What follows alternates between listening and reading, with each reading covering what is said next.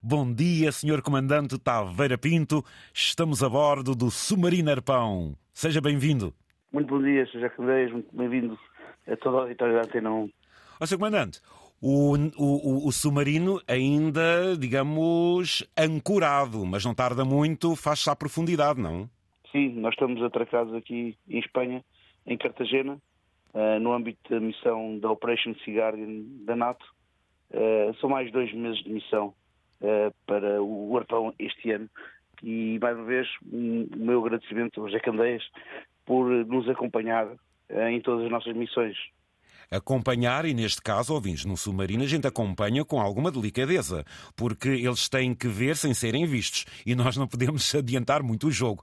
Mas, ó, seu comandante, para nós uh, é, é, uma satisfação, é, é dizer ao Portugal o que é que faz a nossa Marinha, que responsabilidade cada vez maior ela tem, onde ela se integra como força ativa e indispensável num comando conjunto. E o senhor falou aí Sea Guardian.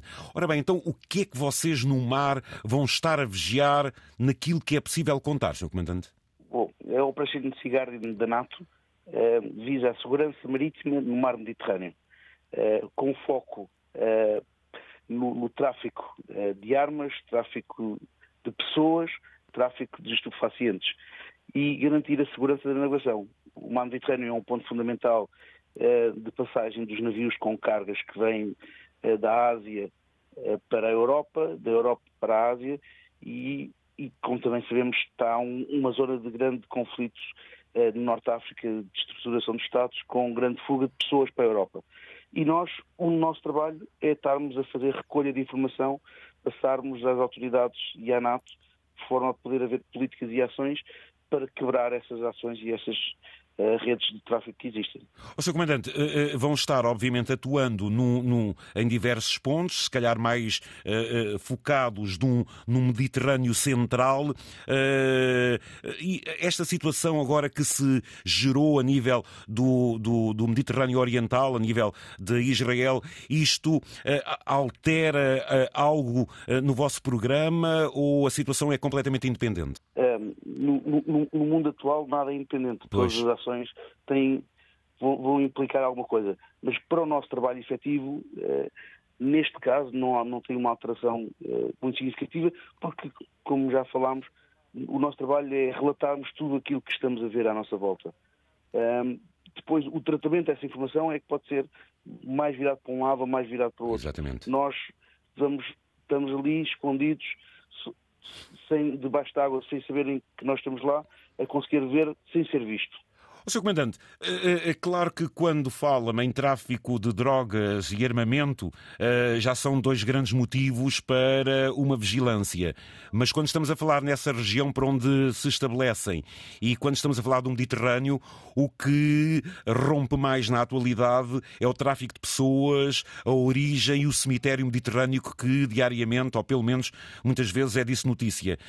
Como é que vocês, digamos, dentro da possibilidade, geram o conhecimento. Eh, há uma desconfiança num, num movimento marítimo e depois transmitem a quem direito o que se está a passar. É esta a prática? É, Sr. Comandante?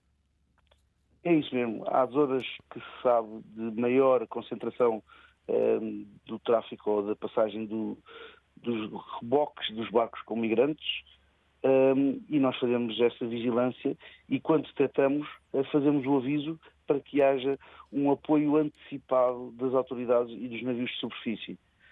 Em vez de se andarem as embarcações à, à deriva, durante pois. dias, um, nós sabemos que elas são rebocadas, que elas não vêm diretamente de terra, um, e nós fazemos esse aviso antecipado para que depois não haja, ou que sejam as ações tomadas pelos navios de superfície e pelas autoridades sejam mais céleres.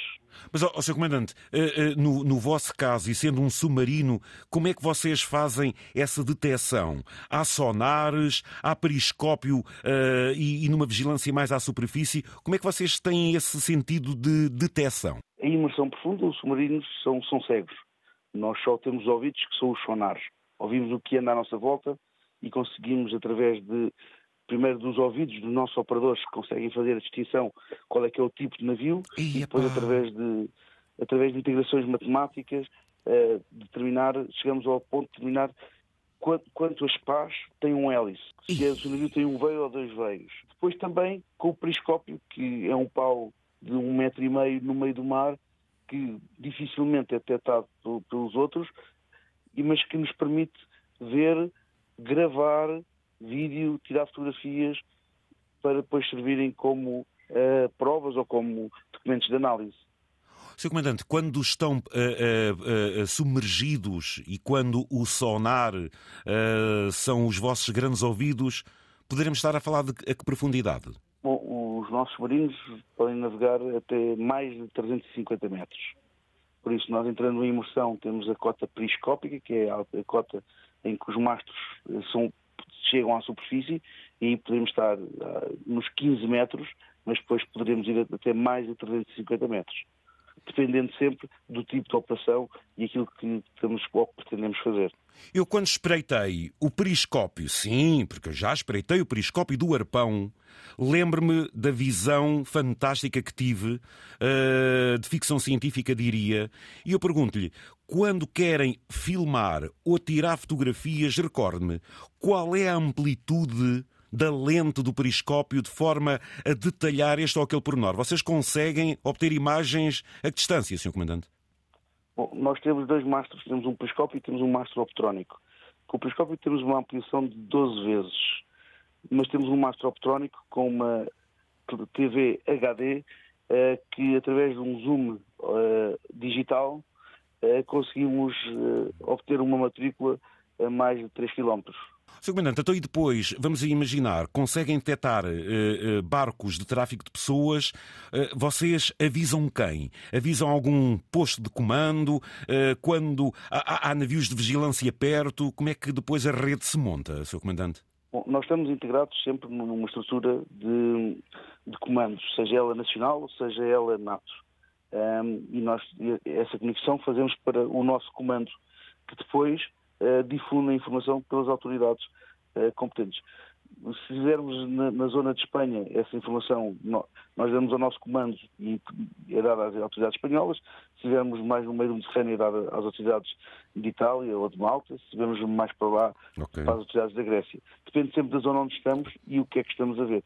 E pode ser embarcações de migrantes ou para tentar, inclusive, ou apanhar mesmo os traficantes ou pelo menos no limite uh, evitar eh, ou atuar mais cedo para as embarcações que transportam as pessoas. A que horas vão para fundo, Sr. Comandante? Nós largaremos de, depois da amanhã para a continuação da missão de vigilância no, no Mediterrâneo. E o senhor e todos os heróis que, que comanda, quantos dias vão ficar agora debaixo d'água? Esta tirada, ao contrário das últimas vezes que falámos, que eram tiradas mais longas, tivemos, como se lembra, uma tirada de 24 dias, uma Exatamente. tirada de 28 dias. Esta vai ser mais curta, vão ser uma tirada de 11 dias. Uh, vamos até. O próximo porto será em Itália, depois onde iremos também participar num exercício militar uh, da NATO. Por isso uh, é mais curta, mas sempre com os olhos e os ouvidos bem abertos. e esta missão vai durar quanto tempo, Sr. Comandante? Esta missão, o total são, são dois meses. Dois São meses. dois meses desde, desde que saímos de Lisboa. Muito bem. Ó, Sr. Comandante, e, uh, acredito que numa próxima oportunidade, quando estiverem uh, comunicáveis, que possamos falar e atualizar e dar conta uh, do, do, dos nossos marinheiros, quando se vai para o Mediterrâneo, eh, há alguma salvaguarda, eh, alguma, algum pretexto de, de, maior atenção? Eh, ou é isto é já uma rotina de profundidade, seja no Atlântico, seja no Mediterrâneo, as coisas variam ou é igual, Sr. Comandante? Claro que cada zona do mundo tem as suas características, mas para nós o Mediterrâneo também já é um, um mar, uma zona de navegação muito, muito conhecida por nós um, e a nossa salvaguarda, nós temos sempre duas, que é a manutenção do submarino e o treino. Tendo essas duas componentes ativas, são a nossa segurança e são o garante que nós chegamos sempre a casa. Ter a manutenção em dia, não falhar os planos de manutenção e ter a guarnição treinada. Ó, Sr. Comandante, mais uma vez muito obrigado pela sua disponibilidade, uh, falando diretamente de Espanha, neste momento em Cartagena, uh, avançando então para esta missão Sea Guardian, uh, portanto, em pleno Mediterrâneo, neste, neste arpão, neste submarino de referência da nossa Marinha.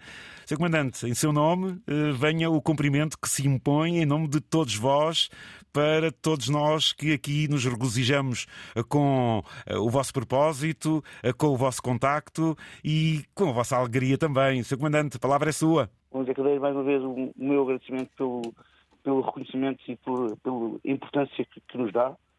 Ou a toda a gente a dizer que estamos prontos e os dois meses passam rápido. É verdade, não tarda muito, estamos aqui a, a, a dar-vos as boas-vindas.